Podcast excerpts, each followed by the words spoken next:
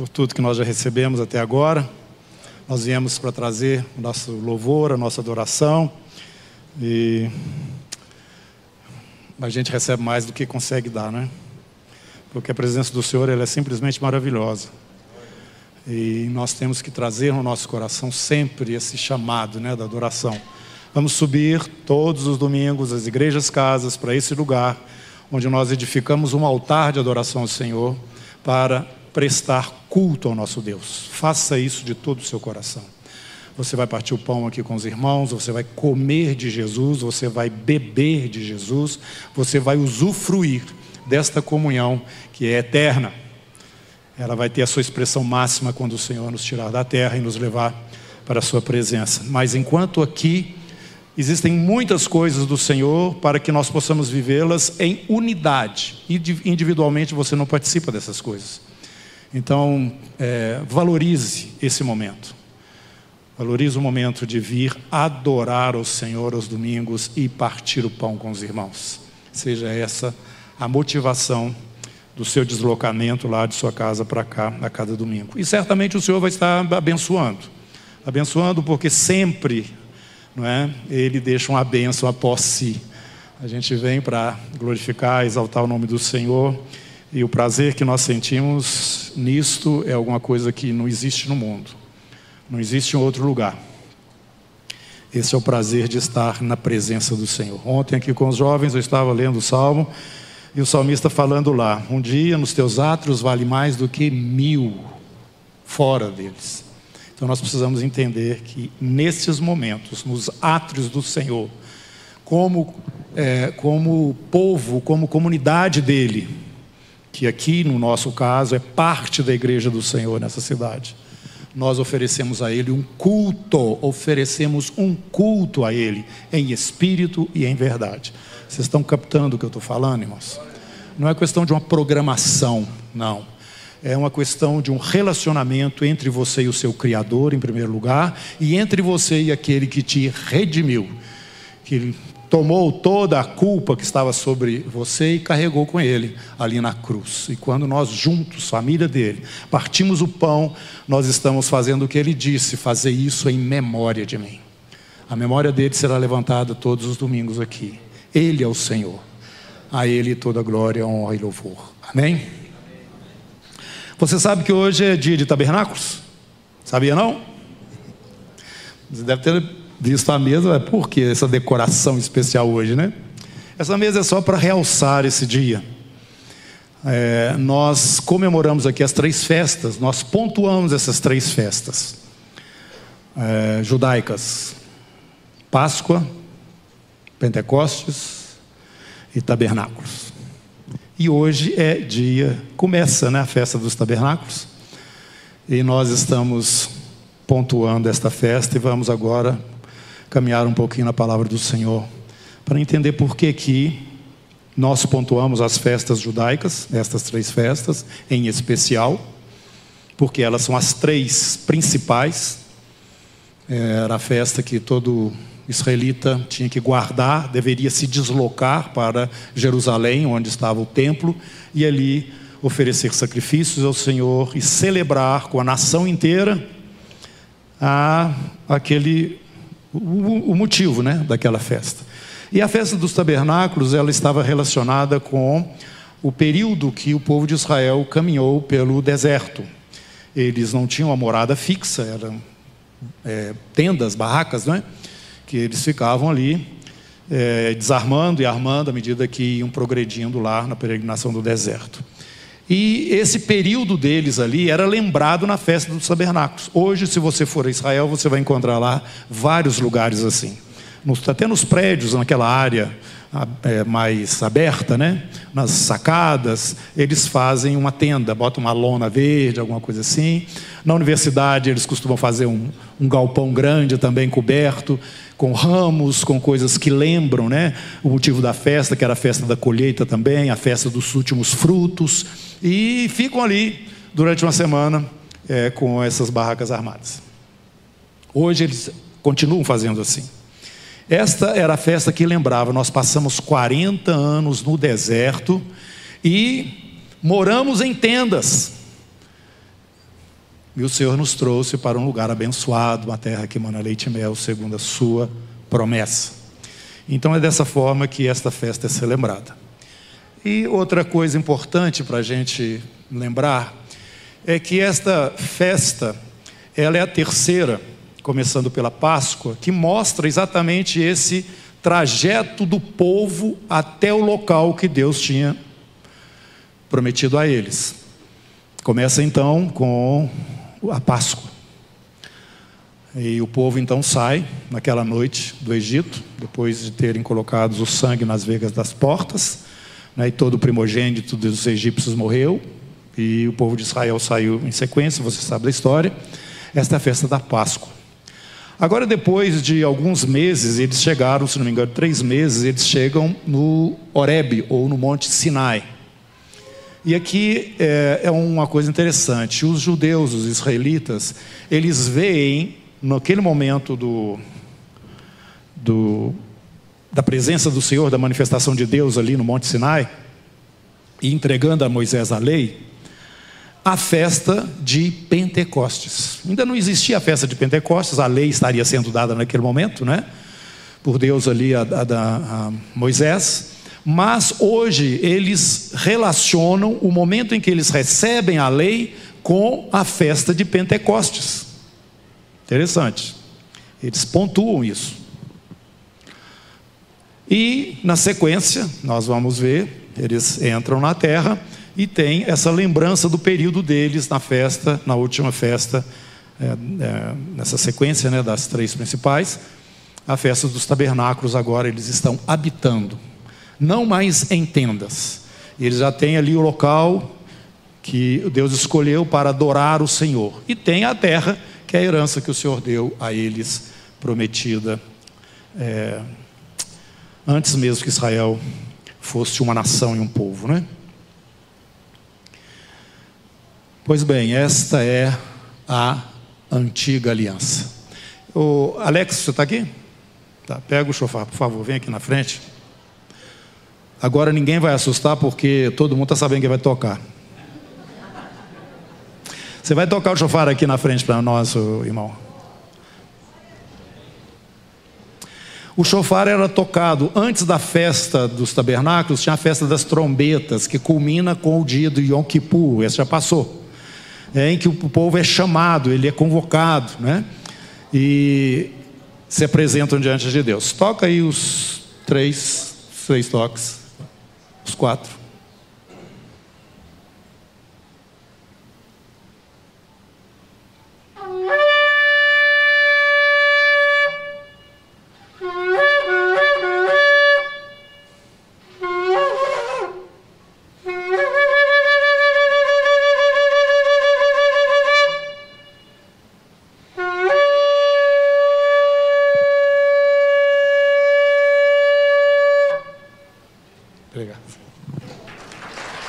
Glória a Jesus.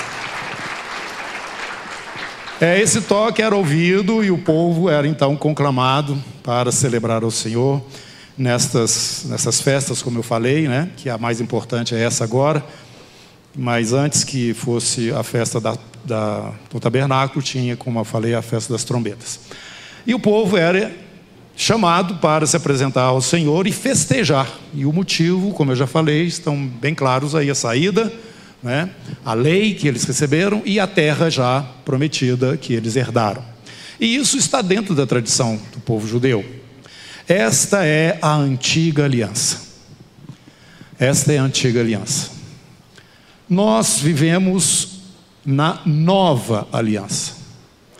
Essa é a razão por que nós pontuamos também as festas, estas festas principais, porque a nossa história ela está embutida dentro do chamado de Deus ao povo de Israel.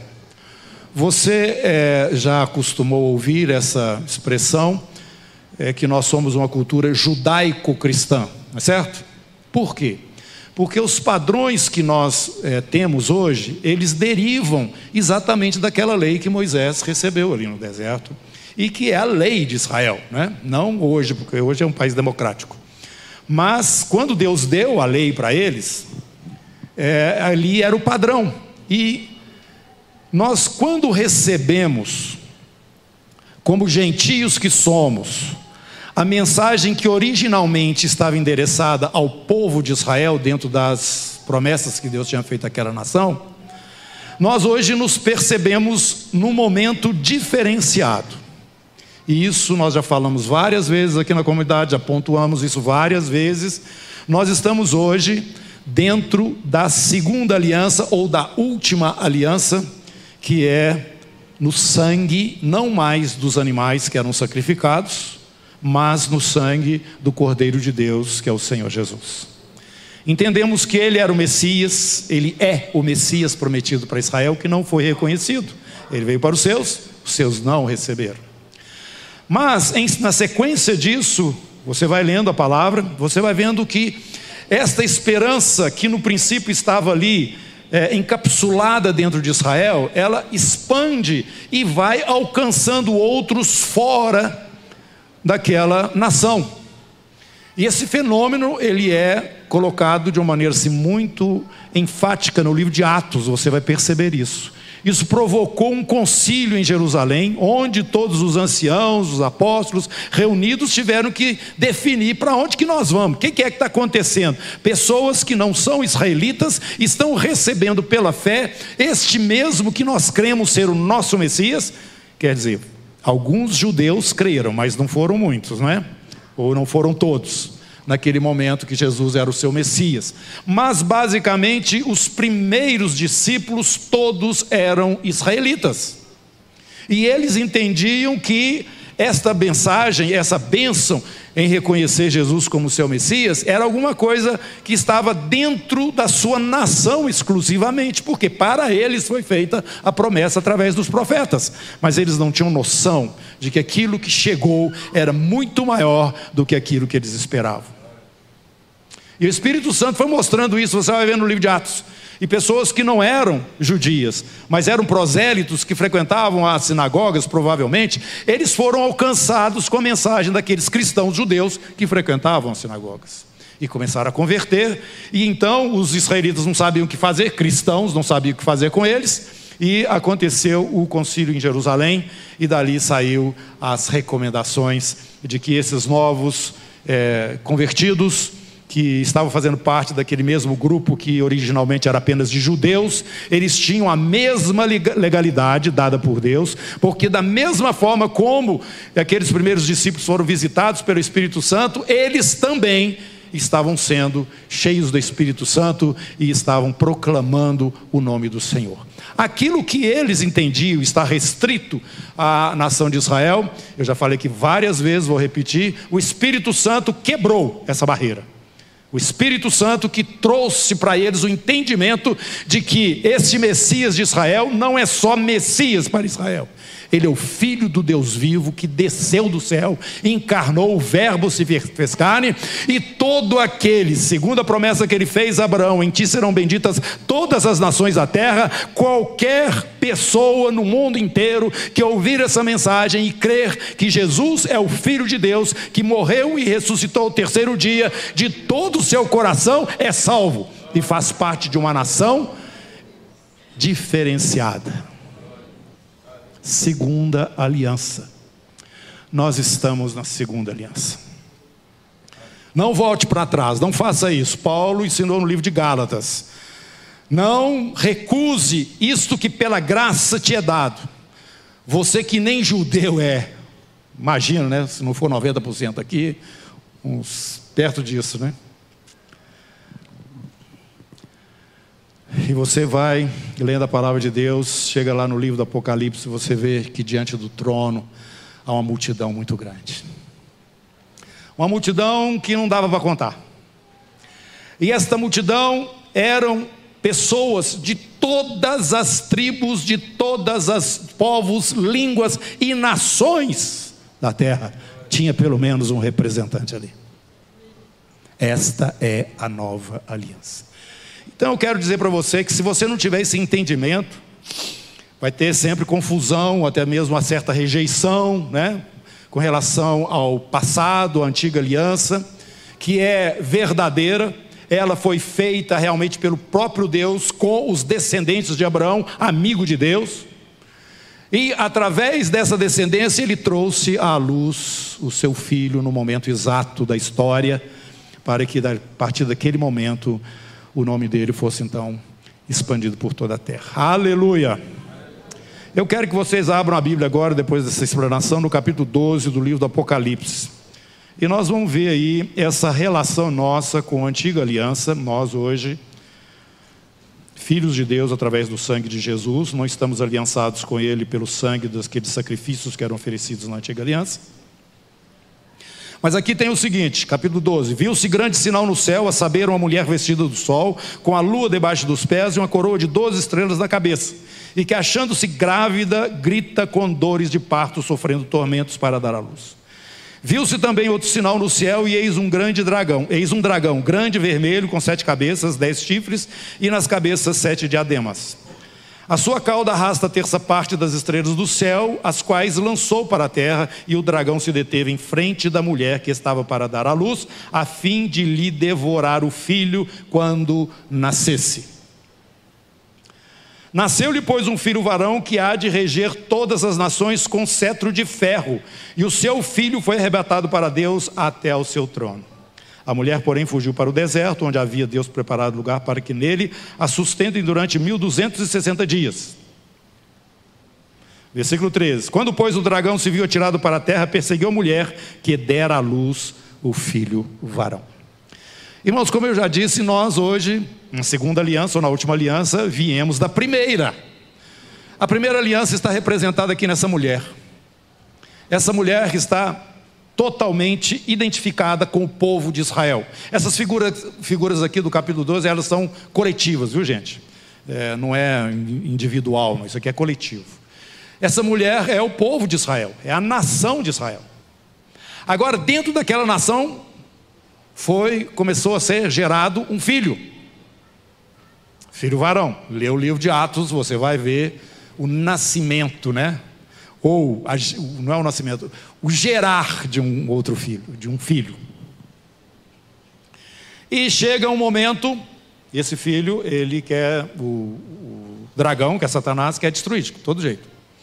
Este filho, quando nasce, ele é arrebatado para o trono de Deus o diabo não consegue destruir. E como ele não consegue destruir o filho, ele vai perseguir a mulher que deu à luz o filho. Você está dentro de um livro totalmente profético. Você entende agora a nossa cultura judaico-cristã. Nós somos gerados a partir de Israel, igreja.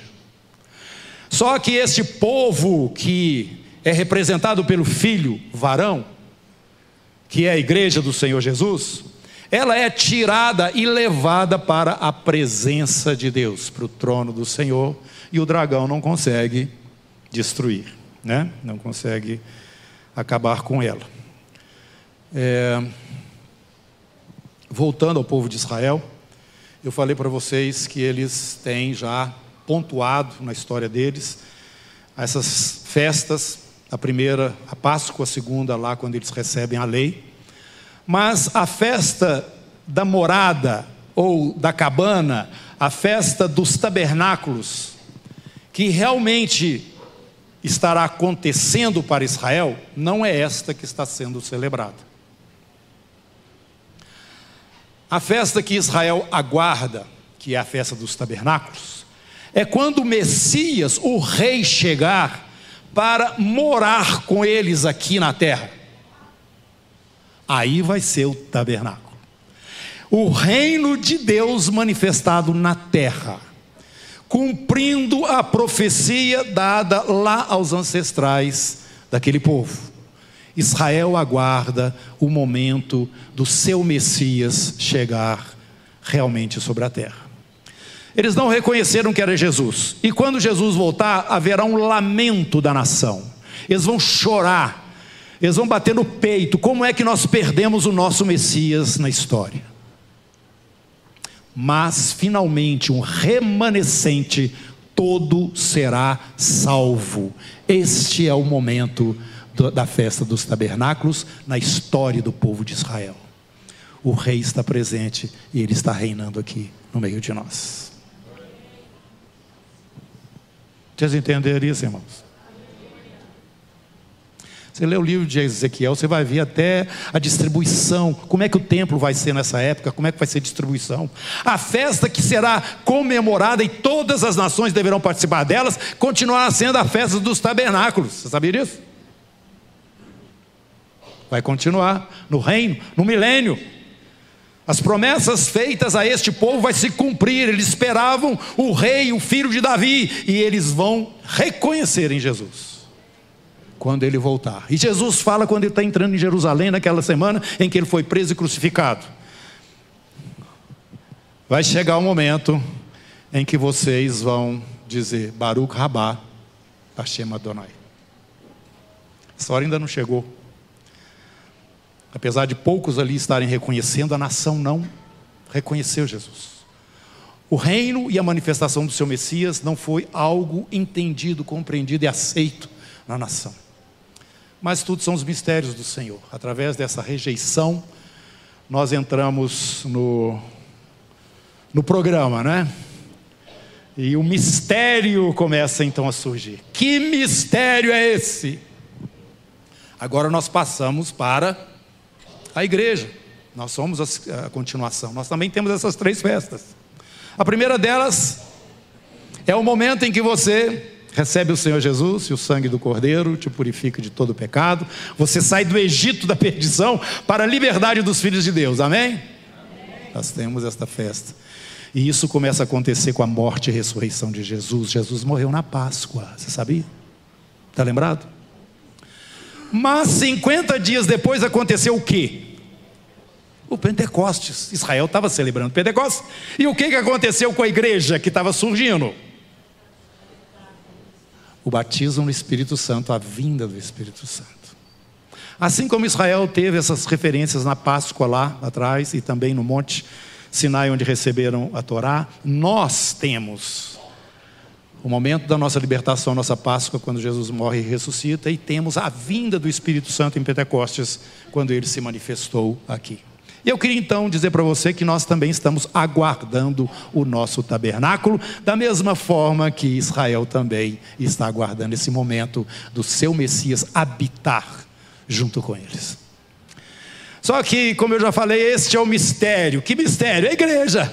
A igreja é o mistério, irmãos. É o mistério de Deus. Você pode tentar de todas as formas explicar esse mistério, você não vai conseguir, não. Tem figuras a figura da noiva, a figura do edifício, né? Onde o Senhor habita. Tem mais uma? Me ajuda aí. Quê? Ela é. Não, não, não, não, é esse, não. Não, não, não, não, não importa agora, não. É, depois a gente lembra e fala. Corpo, exatamente, o corpo de Cristo, do qual ele é o cabeça a, a, a, a esperança da glória. É. A, a, a figura da noiva. Quando Paulo fala para os irmãos em Éfeso, eu estou falando aqui do relacionamento do homem com a mulher, os dois estão uma só carne, mas eu estou me referindo a Cristo e a igreja. Grande é esse mistério. Quando você vê a união do casal, a Bíblia fala que os dois se tornam uma só carne. E é isso que Paulo está falando: a igreja é uma com o Senhor Jesus. Assim como ele é o cabeça de um corpo, este é um mistério que não está retido em Israel e nem nas nações gentílicas, mas todos aqueles de ambas as partes que reconhecem Jesus, o Filho do Deus vivo, esses são feitos filhos de Deus. Hoje você fala, Aba, Pai. Você é um filho, uma filha do Deus eterno. Grande é esse mistério. Grande é esse mistério. Eu entro no Santo dos Santos, por teu sangue posso entrar. A ti somente eu canto, ao grande eu sou, eu vim honrar. Amém? Glória a Deus, você é recebido. Você é recebido. Mistério. Senhor, eu não sou digno. Você olha para você, mas assim, igual o Jó, né? Agora eu me abomino no pó e na cinza, porque eu estou me aproximando do Senhor. Glória ao nosso Deus, esse é um mistério. E uma coisa interessante com relação a essas festas que nós estamos falando, que nós vamos celebrar os nossos tabernáculos antes que Israel celebre o seu. Mistério normalmente deveria ser Israel, né? Pela sequência normal das coisas. Mas o mistério é este povo que Deus comprou da terra com o sangue do seu filho e que vai ser, se apresentar diante dele, capítulo 7 do livro do Apocalipse, repito, toda aquela multidão de todas as tribos, povos, línguas e nações, diante do trono do Senhor. Oh! Eu, quando começo a meditar nessas coisas, eu vou para lá. Aliás, você precisa pensar mais no céu. Dá um beliscão no irmão aí, devagar. Tem gente aí do seu lado. Tem gente aí do seu lado. Quando a gente fala no céu, a gente pensa que é um trem assim meio nebuloso, um negócio assim que não é bem definido, que você não pega, não toca, não encosta. Você está enganado. Tem um homem assentado à direita do trono de Deus que se chama Jesus. E a turma dele está chegando lá. Existe um céu, irmão. Maravilhoso. Cada dia mais o Senhor me consola com relação àqueles que partem, lembrando que Paulo falou lá para os irmãos né, em Tessalônica: por que, que vocês estão tão abatidos porque alguns irmãos estão partindo? Olha, estão na glória com o Senhor. As coisas estão acontecendo primeiro para eles. Aliás, no momento que for juntar a turma toda, a família inteira, eles vão primeiro do que a gente receber o corpo glorificado. Então, irmãos, a esperança da glória. Isto ninguém pode tirar e roubar da igreja, porque nada pode te separar do amor de Deus que está em Cristo Jesus, nem morte, nem vida, nem anjos, nem coisa do passado, não tem jeito. Nós estamos identificados, mistério de Deus. E vai acontecer o um momento que a trombeta que você escutou aqui vai soar. Aí o nosso, pente... o nosso tabernáculo acontece. Nós vamos à presença do Deus celebrar com Ele. A habitação de Deus, aleluia. Estaremos para sempre com o Senhor. Então, irmão, nós temos que celebrar. Aquilo que para Israel já é uma coisa maravilhosa, mas que está relacionado objetivamente com a terra que Deus prometeu para eles. Um milagre que nós vimos aí na geração passada já, e nessa que está aqui. Esse povo passou dois mil anos fora da terra deles e voltaram como nação. Isso nunca aconteceu na história da humanidade. Está lá. Nos últimos dias eu vou juntar vocês de todas as nações da terra e vou colocar vocês sobre os montes de Israel que sempre estavam desolados. Você está vendo? Está não? E essa nação terá uma expressão tão grande que vai chamar a atenção para ela e vai vir sobre ela um ataque muito grande mas nesse momento eles verão o poder de Deus. Assim como o Senhor trouxe aquele povo e o abençoou diante dos olhos de todos os seus inimigos, quando tirava ali do, do Egito, e mesmo quando as outras nações se levantavam contra Israel, se Israel buscava o Senhor, o Senhor os livrava. Haverá um livramento de Deus maravilhoso, maravilhoso. As pessoas todas saberão: não foi Israel que venceu essa batalha, foi o Deus de Israel que interferiu nela. Então, queridos irmãos, eu queria trazer essa palavra para você para confortar seu coração. Hoje é dia de tabernáculos. Abra o seu coração e viva na expectativa do momento que Deus vai te tirar. Eu não sei se vai demorar uma semana, dois meses, três meses. Não, uma semana eu acho que, que não. Porque tem que aparecer aí os sinais, já explicamos isso para vocês, né? Antes que a igreja seja arrebatada. Mas nós estamos empacando o reino das trevas, nós estamos retendo os objetivos de Satanás, por mais que a agenda 2030 roda no mundo e o interesse dos graudão de tomar todo o poder e autoridade sobre a terra anda e vai culminar com o governo, governo é, mundial. Não obstante, a igreja do Senhor Jesus, ela empaca Satanás. Só depois que a gente sair daqui que eles vão ter o espaço necessário para fazer o que eles querem. Agora lembre-se, irmão, lembre-se. O filho varão foi tomado, mas a mulher ficou. A mulher ficou. É, é, é, é, talvez com essa explicação fique mais fácil você entender que a tal famosa grande tribulação não diz respeito aos da segunda aliança ou da última aliança, mas diz respeito à mulher, porque ela não reconheceu o Senhor na história. E a palavra de Deus nos fala que Deus vai peneirar aquela nação. E eu vou terminar lendo aqui é, o capítulo Romanos. Capítulo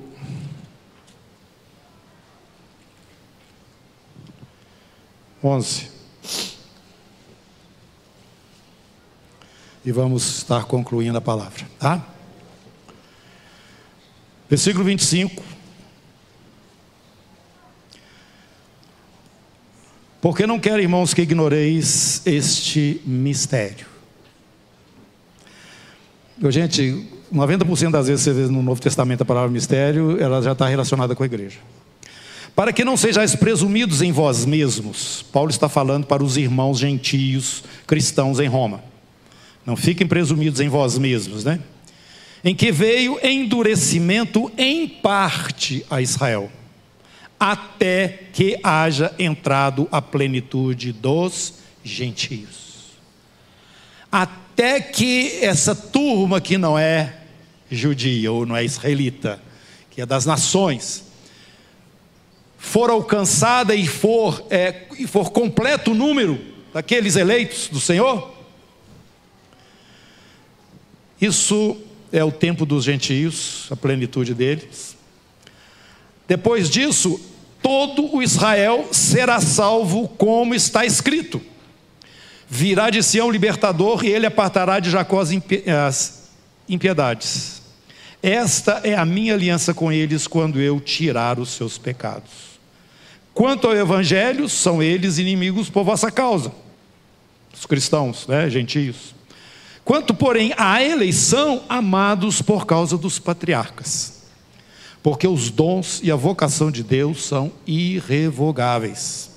Porque assim como vós também outrora fostes desobedientes a Deus, mas agora alcançastes misericórdia, à vista da desobediência deles, no caso dos judeus.